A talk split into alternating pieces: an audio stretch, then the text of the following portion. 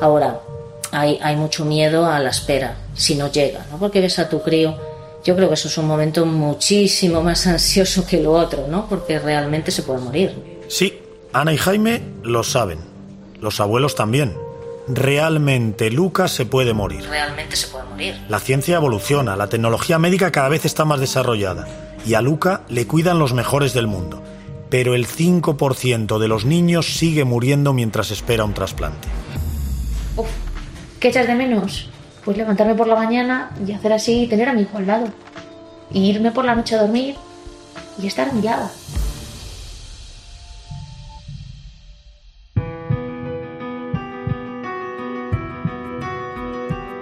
Luca, Historia de un corazón. un podcast original de Cope. Episodio 3. Mejor esperar que llorar.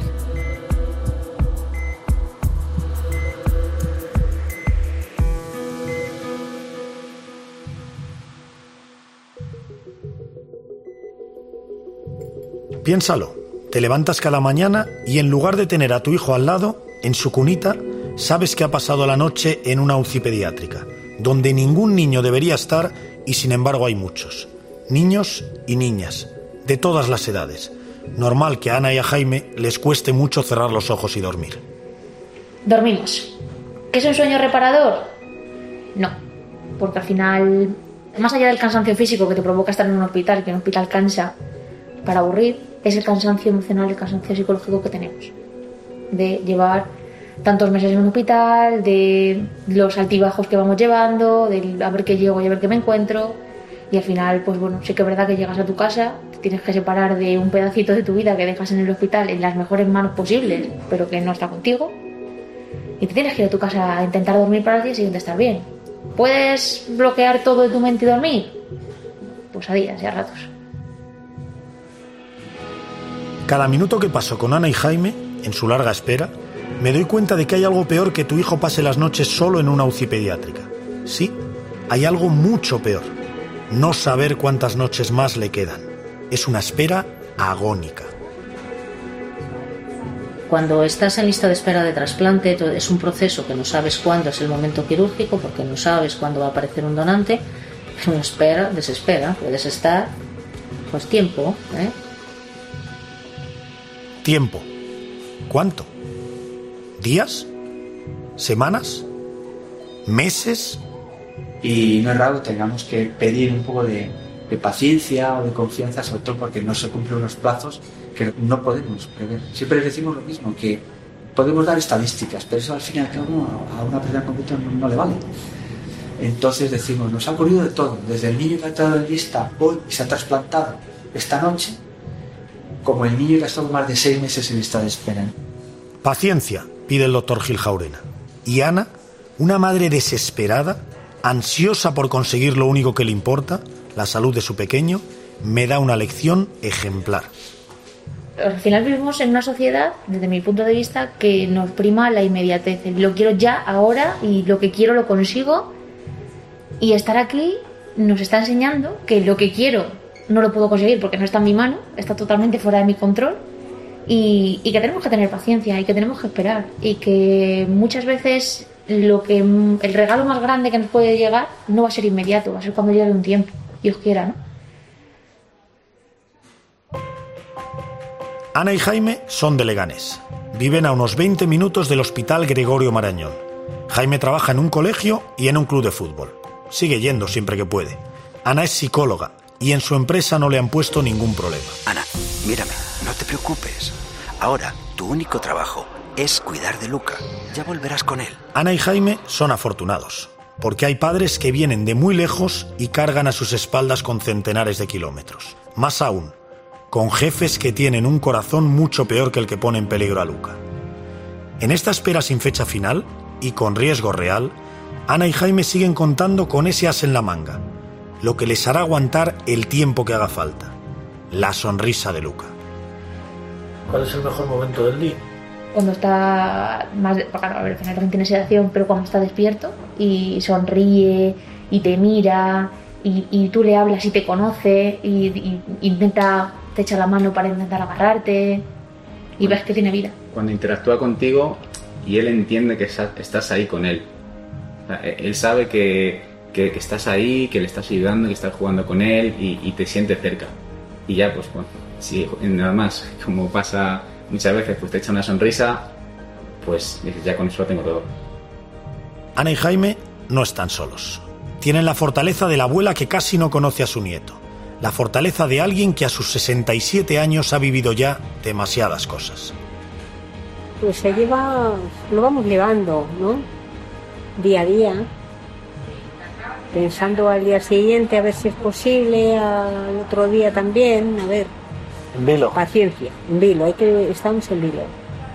Siempre esperando. Pero bueno, con paciencia y con la esperanza de que el niño, pues, tiene mucha fuerza, ¿no? El niño tiene mucha fuerza. El niño tiene mucha fuerza. El niño, como le llama Goyi, es Luca, y entre máquinas y cables, rodeado de ruidos extraños, no suelta su chupete y su peluche, rojiblanco. Ah, pues lo hemos encontrado. Digo,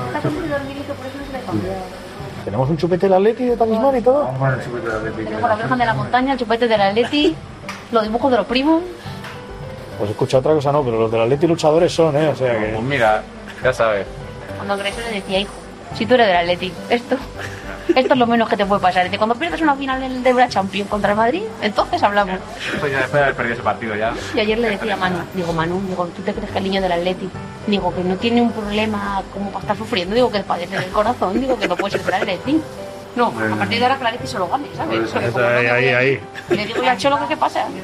A ver, escucha, poner estos a trabajar, que, no, que mi niño no puede sufrir. Aunque el verdadero as, la verdadera esperanza de Ana, de Jaime, de Goyi y de Luca, son los médicos y las enfermeras. Los héroes de la pandemia, sin capa y con bata. Y con una frase que tranquiliza. En esta espera, en todos estos meses, ¿cuál es la frase que más os consuela? A mí me, me hace moverme el que me digan los médicos le veo bien. Llanamente, le vemos bien. Eso significa que tiene fuerza y que está aguantando y que está luchando. En la vida, el lenguaje es importante. Es lo que más utilizamos para relacionarnos. Y en estos casos, el lenguaje es crucial. Las palabras van cargadas de sentido. ¿Cuál dirías que es la favorita de Ana? Estable. ¿Sí? Estable. Es la palabra a la que se agarra. La palabra estable, cuando no nos damos cuenta de lo que es estar estable hasta que estamos en una UCI y llevas tanto tiempo. Estable es una delgada línea entre estar bien y estar mal. Estable es ahora por la mañana a las 12, estamos bien, ves reírse y la estabilidad se va cuando de repente en el circuito que mantiene la sangre de Luca le encuentras un trombo. Y ese trombo se puede soltar y puede generar ciertos problemas. ¿Cuántas veces nos pasa eso al cabo del día? Pues bueno, cuando no es una cosa es otra. Cuando no pues le pone la temperatura y parece que tiene fiebre, cuando no le sube la frecuencia cardíaca, cuando no le baja la tensión, cuando no... La medicación, meterle tanta tralla a un niño tan, tan pequeño. Al ver es que aquí entre los padres, si muchas carrillas no hablábamos y decía, jo, cuando tu hijo tienes un hijo, ¿no? Te dicen los médicos, paracetamol y cuando le veas muy mal. Y claro, tú llegas aquí y, y ves al niño con 300 cosas colgadas de los lados y dices, madre mía, pues, joder, pues si solo que estar con el paracetamol. Pero hay que confiar, los niños son muy fuertes, los niños van hacia la vida porque quieren vivir y aguantan lo que no nos hubiéramos imaginado en la vida. Los niños van hacia la vida, me confiesa Ana. Pero los niños también mueren esperando un trasplante. Ese 5% retumba en su cabeza cuando recuerda las palabras de la doctora Camino. Ahora, hay, hay mucho miedo a la espera, si no llega, ¿no? Porque ves a tu crío. Yo creo que eso es un momento muchísimo más ansioso que lo otro, ¿no? Porque realmente se puede morir. Sí, Ana y Jaime saben que su hijo se puede morir. Y cuesta mucho pedirles que recuerden cuando estuvo cerca de hacerlo. Luca tuvo un, un infarto cerebral. Al final la máquina que le mantiene con vida lo que hace es que su sangre se mueve a través de un circuito. Entonces al final es como si fueran unas venas, pero unas venas artificiales de plástico. Entonces al final el cuerpo muy sabio iba generando, mm, se va quedando pues fibrina, que al final se puede convertir en trombo y hay un riesgo de que ese trombo se desprenda. O en una ocasión pasó y, le provocó un, un infarto cerebral. Y claro, pues eso es una situación complicada. Una madre nunca debería contar que su hijo recién nacido ha sufrido un infarto cerebral. Y semanas antes, una parada cardiorrespiratoria. Una madre y un padre tampoco deberían contar días, ni responder a determinadas preguntas para las que no nos prepara la vida.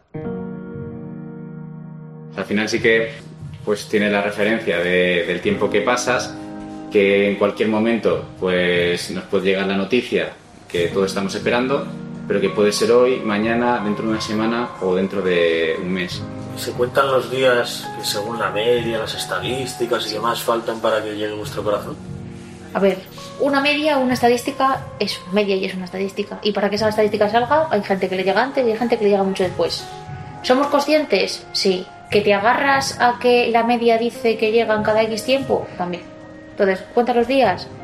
Sí. Bueno, cada día que pase es un día más y es un día menos. Un día que estamos más cerca y un día menos que nos queda para que nos llegue. Y un día menos, perdóname la pregunta porque es durísima de hacer, de vida en esta situación de Lucas, es decir, un día menos para que ese corazón aparezca porque vuestro hijo necesita ese corazón. Es decir, se piensa también en cuántos días quedan para que todo se complique. Cuando pasan los días, tienes dos opciones. Lo puedes ver, un día más está mi hijo aquí, un día más que mi hijo, a lo mejor la expresión es un poco dura, pero mi hijo se está consumiendo porque no tiene un motor, no tiene un corazón que tire. Y lo puedes ver como un día menos que le queda en esta situación, un día más que ha resistido, que ha luchado y que ha ganado. Entonces, el decidir cómo lo quieres ver depende de ti. Eh, eh, ¿habéis, visto, Pensamos las dos cosas, eh, también. Vamos, esto va un poco habéis visto morir a algún niño esperando? A ver, no se ve literalmente, porque claro, no lo ves cara a cara. Mm, pero sí, sí que sí que han fallecido niños. Esperando un corazón y han fallecido otras causas. Al final aquí convives con la muerte y es muy doloroso. ¿Qué narices se piensa en ese momento, Jaime? Pues ahí, eh, además, ves a las familias, compartes su dolor y también pues te, te llega a pensar que, pues igual que les ha pasado a ellos, pues que te puede pasar a ti también. O hay que ser realistas, puede pasar. Entonces, eh, quieres empatizar con las familias, les ayudas mucho y bueno, llevándotelo a lo tuyo, ojalá que no, pero bueno, que también puede ser un desenlace que se pueda dar. Es que cambias la realidad, vives. Tu realidad es, vas a, ah, embarazada, vas a tener un niño, va a estar todo bien, ¿no? Porque lo raro es que, que al niño le pase algo, ¿no? Los bebés están bien hasta que pasa lo contrario. Vas a tener un mundo tal, y cuando entras aquí, vives un- una porción de la realidad que no vive la gente. Convives con cosas que tú eres consciente, porque tú eres consciente de que la gente se muere. Pero es que aquí te haces muy, muy consciente de lo que pasa. Y es complicado, porque al final es lo que te dice Jaime, ¿no? Vivimos y, nuestro día a día también es, son esas familias, el encontrarnos por los pasillos, el, oye, ¿qué tal tu peque? ¿Qué tal no sé qué? Y ostras, cuando te dicen, pues mira, se ha complicado la cosa, o lo ves llorar, o ves que los médicos le dan malas noticias, es que es inevitable no sentir lo que yo siento. La vida y la muerte separadas por una delgada línea en esos días en los que el corazón que llega no es para Luca. De repente llega un corazón y no es para hijo. Es para otro niño. Pues al final, cuando llevas tanto tiempo aquí y conoces los otros casos, también te alegras. No te digo que en el más interno de tu dolor y de tu pensamiento no digas, Tines, ojalá me toque a mí. Pero en cuanto te das cuenta de que la pareja que está a tu lado con su bebé lo está pasando igual de mal que tú, que muchas veces llevan más tiempo que tú, que también tiene sus complicaciones y que le va a llegar y que ese bebé también va a salir adelante, es una energía para que tú puedas seguir luchando por el tuyo. Y porque la vida de tu hijo depende de la muerte del hijo del otro, de que muera otro niño tan inocente como el tuyo. Y claro, tu conciencia lo sabe. ¿Se piensa que tiene que morir el hijo de otro para salvar al tuyo? Sí, sí. Es un dilema moral. Al final, tú sabes que para que tu hijo viva, tiene que morir otro. Que esto no se puede hacer en 3D, ni se puede comprar. ¿Qué pasa? Que al final tú no decides quién vive y quién muere, ¿no? No, no tienes ese poder, gracias a Dios, ¿no? no tenemos esa capacidad. Entonces al final lo vemos como que de una desgracia, que es el fallecimiento de alguien, esa desgracia sea menos desgracia. Y de una muerte pueda salir una vida.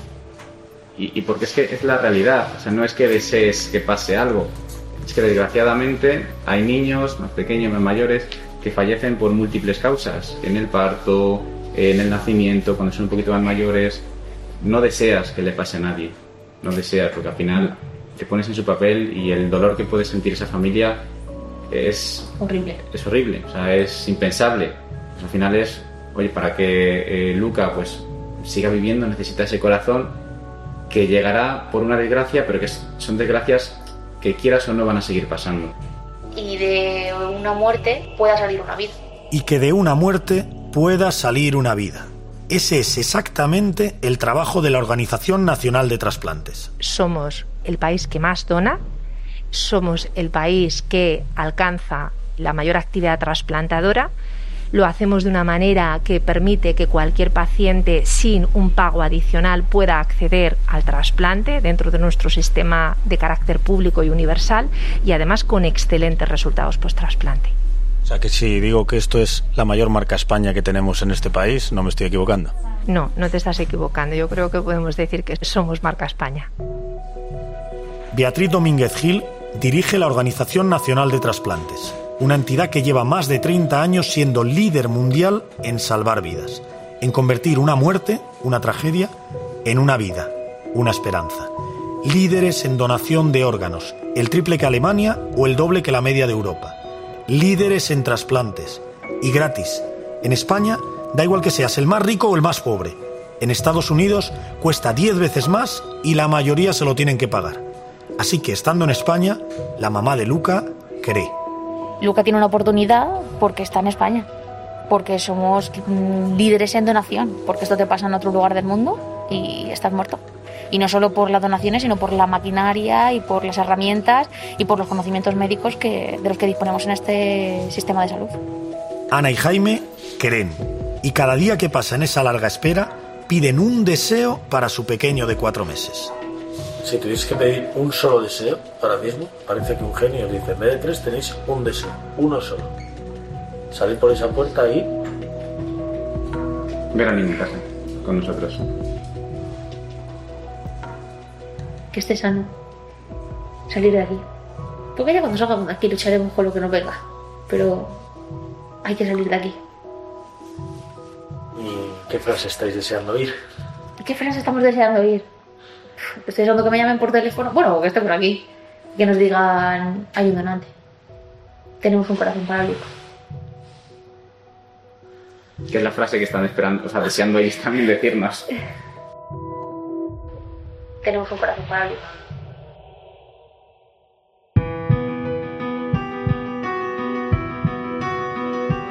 Luca, Historia de un corazón. un podcast original de Cope.